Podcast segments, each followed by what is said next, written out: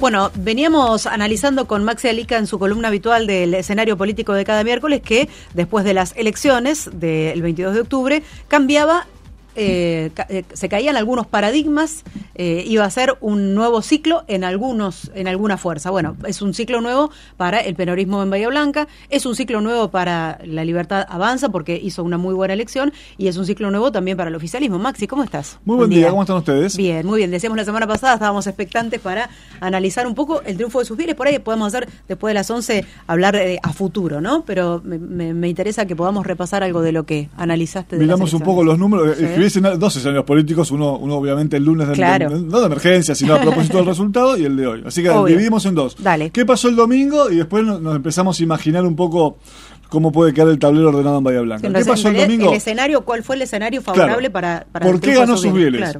¿Por qué ganó sus bieles? Eh, la primera cosa que pasó en Bahía Blanca es que se rompió una regla de oro.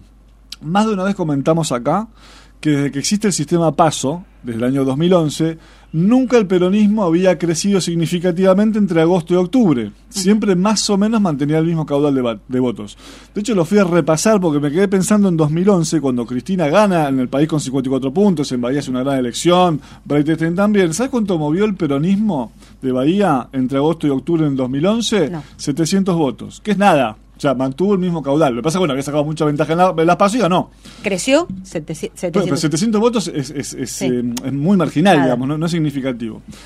Nunca pasó eso, siempre pasó en Bahía Blanca que de agosto a octubre siempre crecieron las fuerzas no peronistas, lo cual está mucho más claro de que surge Cambiemos desde 2015 para acá. el caso más recordado es el de Gay, con sus bieles en 2019. Claro. Gay eh, le gana por apenas dos puntos, más o menos, a, sus bieles en La Paz y después le saca 10 en la general. ¿Por qué? Porque esa gente que se agrega a votar en octubre normalmente no vota peronismo. Esto lo dijimos muchas veces. Sí.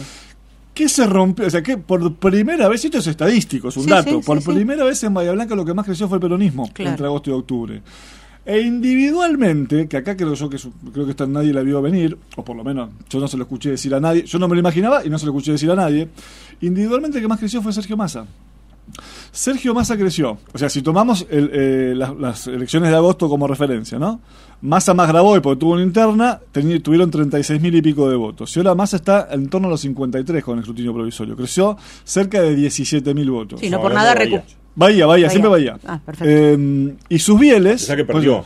Ah, digamos, porque sí, sí. más Kisilov en la región. Claro, pero eh, en Bahía para presidente fue Milei 32, Burrit 30, Massa 28. Claro nadie esperaba un masa de 28 y medio como, como estuvo. Fue individualmente el, el, que más creció. el candidato que más creció con cerca de 17 mil votos. que más votos recuperó de las PASO a las generales. Y sus bieles estuvo ahí, en 14 mil votos más o menos, agregó el tramo local de Unión por la Patria entre agosto y octubre. Bueno, y si vos mirás, las eh, sumás, eh, por ejemplo, Milei más Bullrich, y comparás con agosto, solamente crecieron 4.000 votos. Fíjate que estoy diciendo que más a 16, 17.000 cuadruplicó el crecimiento respecto de los, de, los, de los grandes tractores. Y como, de los grandes tractores de las otras boletas. Eh, y como los candidatos locales, Nidia Moirano de Juntos por el Cambio y Oscar Lieberman de la Libertad Avanza, estaban muy atados a, la posibilidad de crecimiento de sus figuras nacionales, porque iban a tener corte en contra, lo tuvieron en distinta medida, pero sabíamos que ni Lieberman ni Moirano iban a estar arriba de, de Milei y de Bullrich. Eso estaba claro. De hecho, Lieberman retuvo mucho más el voto de Milei que la vez pasada, pero así todo estuvo abajo. Y el único que tenía corte a favor, el único con voto propio de todos los candidatos locales era Federico Susbieles, el único que tiene más votos que su sello nacional. Bueno, Susbieles mantuvo esos más o menos esos ocho puntos de corte, que eran alrededor, en realidad en, agosto fueron sus bieles más masa más nieva, ¿no? Yo lo simplifico en sus bieles porque si no es, muy complicado de explicar. Sí, se entiende. Pero habían sido alrededor de 13.000 votos de corte y ahora fueron unos 10.000 más o menos, ¿no? Estoy diciendo números aproximados. Y mantuvo el nivel de corte que él venía mostrando y que el peronismo viene mostrando en Bahía Blanca, el peronismo local viene mostrando respecto de sus candidatos nacionales en los últimos años, y eso le valió para ganar. Pero acá lo, lo que sorprendió a muchos, entre los cuales me incluyo, es que Massa le subió mucho el piso. Porque en la previa muchos imaginaban que sus bienes para ganar era muy competitivo, pero necesitaban no menos de 10 puntos de corte tirando a 12, más, cerca del 12, porque esperaban un masa muy por debajo de los 25. Bueno, masa subió mucho, habrá funcionado lo que respectivamente muchos llaman el plan platita, digamos, es una primera explicación que uno se le viene a la mente, que la gente empezó a tener un poco más de plata en el bolsillo. Bueno, algunos creían que eso iba a funcionar, otros que no. Bueno, evidentemente sí funcionó. Más el miedo a Milei. Más el miedo, más, más que, bueno, Milei no ayudó mucho con su campaña de las últimas semanas, ni él ni sus candidatos, como la de Lilia Lemoine o, o, o Bertie Venegas Lynch, con algunas declaraciones contra el Vaticano, la renuncia a la paternidad. Pero bueno, hay que ver cuánto impacto eso, porque lo de Isaurralde y lo de Chocolate Regau. Claro, algunos esperaban también que eso tuviera un impacto negativo contra masa y evidentemente no saber lo tuvo. Que, cómo, cómo, impacta una cosa a la otra. También que eran públicos distintos. Uno dirá, uy, el público peronista no le importa lo de chocolate y lo de Insaurralde, y al público no peronista sí le afecta escuchar a, o sea, a esta chica Lemoyne diciendo que va a haber un proyecto que uno a los 15 días puede decir que no, no reconoce a sus hijos. Bueno, en fin.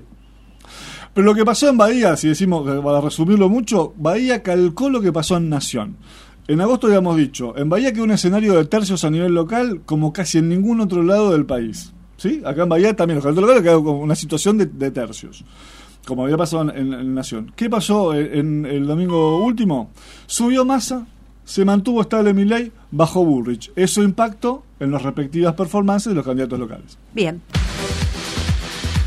Decíamos, una columna fue la del lunes, analizando justamente fueron, cuáles fueron las claves del triunfo de, de, sus bieles en Bahía. Bueno, ¿y ahora cómo es la transición? ¿Qué es lo que se espera? Y ahora, bueno, se viene un escenario nuevo.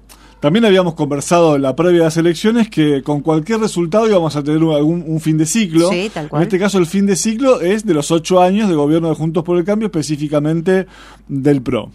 Eh, bueno, una nueva era del peronismo en el poder con Federico Susbieles, eso ya está claro, de uh -huh. eso no hay ninguna duda. El interrogante es cómo se va a armar el bloque opositor. Si pensamos en Juntos por el Cambio, quedó muy debilitado. Uh -huh. Eh, por el tercer puesto en Bahía y por el por tercer puesto a nivel nacional. ¿no? Bueno, ahora estamos esperando la conferencia de prensa de, de Burrich a ver qué dice respecto de los apoyos o no a mi ley.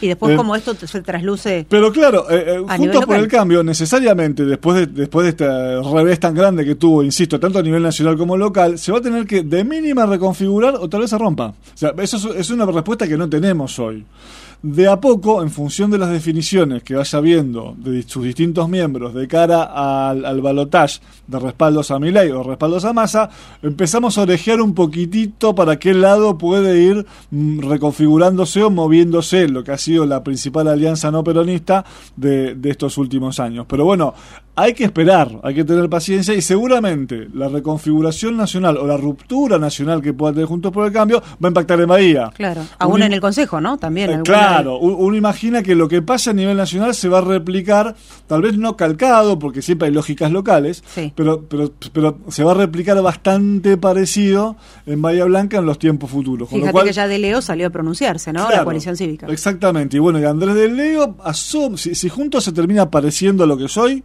después del balotaje y después que baje un poco la espuma, Andrés de Leo es una figura que asoma como claro. para discutir el liderazgo de esa claro.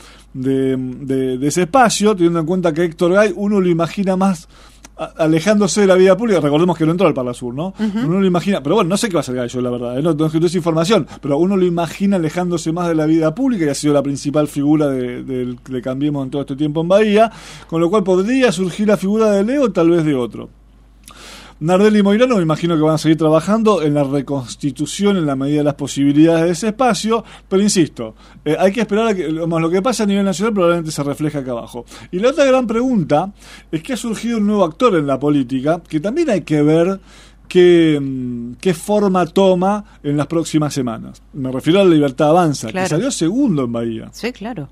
Oscar Lieberman tuvo una performance objetivamente muy buena, teniendo en cuenta que es una campaña que fue muy breve. Que es un dirigente nuevo, que, que es, una fuerza nueva. Que, absolutamente. Que no tiene estructura nacional casi. Que mejoró su performance de, desde agosto hasta octubre. Te decía, en, en agosto él tuvo 11.000 corte, votos en contra de, de, corte. O sea, Milei sacó 11.000 votos más que Lieberman en Bahía. Mete concejales. Tuvo, claro, y ahora, ahora tuvo 5.000 menos. O sea, menos de 5.000 cortes eh, uh -huh. en contra. Con lo cual mejoró mucho su performance. Eh, se hizo más conocido. Tiene cuatro concejales, como vos decías. Y bueno, y, y, hay que ver qué pasa con eso. Ahí también creo que va a influir el resultado del balotaje. Claro. Si Milei es presidente es una cosa, la libertad avanza va a tener un, un determinado músculo. Incluso a Lieberman lo podrían llegar a llamar para algún puesto eh, en el orden nacional, o no sé, bueno, me imagino que lo, que lo van a convocar. Eh, ahora, si pierde eh, Milei, ahí se abre tu interrogante, porque ¿qué va a hacer Milei? va a seguir trabajando en la construcción de un proyecto a largo plazo en la libertad avanza, va a seguir trabajando para que la libertad avance. Claro. O, o- o se diluye, se, se derrumba. eh, De acá a cuatro años. de, de acá, sí, o, incluso, menos. Mm. Eh, bueno, la política tradicional, la casta, dice que si Milei no gana el balotaje, eh, eso, eso se, se cae por preso propio. Según dicen en el entorno de Lieberman, e independientemente de lo que pase el 19, gane o no Milei, igual van a seguir trabajando en la construcción de un frente liberal, local y regional que se posicione como la principal fuerza de oposición al peronismo. Eh, van a tratar de convocar, en función de cómo se reconfigure juntos, por el cambio, algunas figuras de ese espacio y a partir de ahí construir un, eh, el, otro, el, digamos, el polo no peronista que compita a partir de, de los próximos de los próximos tiempos con lo que va a ser el oficialismo en Bahía Blanca, lo que es el oficialismo también en Coronel Rosales, donde también ganó Unión por la Patria con Rodrigo Aristimuño, bueno, en fin. Eh, hoy la idea de, de Lieberman y su equipo es ese, es no flaquear, no, porque muchos pensarán, bueno, listo, perdió, seguro la actividad privada, se terminó la política para Lieberman. Bueno, hoy, hoy, hoy, a esta hora, la idea no es esa, la idea es tratar de capitalizar este buen resultado, esta buena performance que tuvo la Libertad Avanza en Bahía y en varios lugares de la zona. Me parece también que el peronismo tiene una oportunidad de hacer una intendencia eh, prolija de cuatro años, porque las últimas intendencias, viste que tuvieron eh, traspiés, ¿no? Eh, López, Breitestein, Bevilacqua fue como... Ninguno terminó bien. Ninguno terminó Por distintas, por razones Sí, sí, diferentes. Por razones diferentes, ¿no? El reemplazo, el reemplazo, el reemplazo y... Sí. Por eso digo, tiene una, una oportunidad histórica. ¿no? Subiere ya tiene, ya tiene alineados algunos planetas.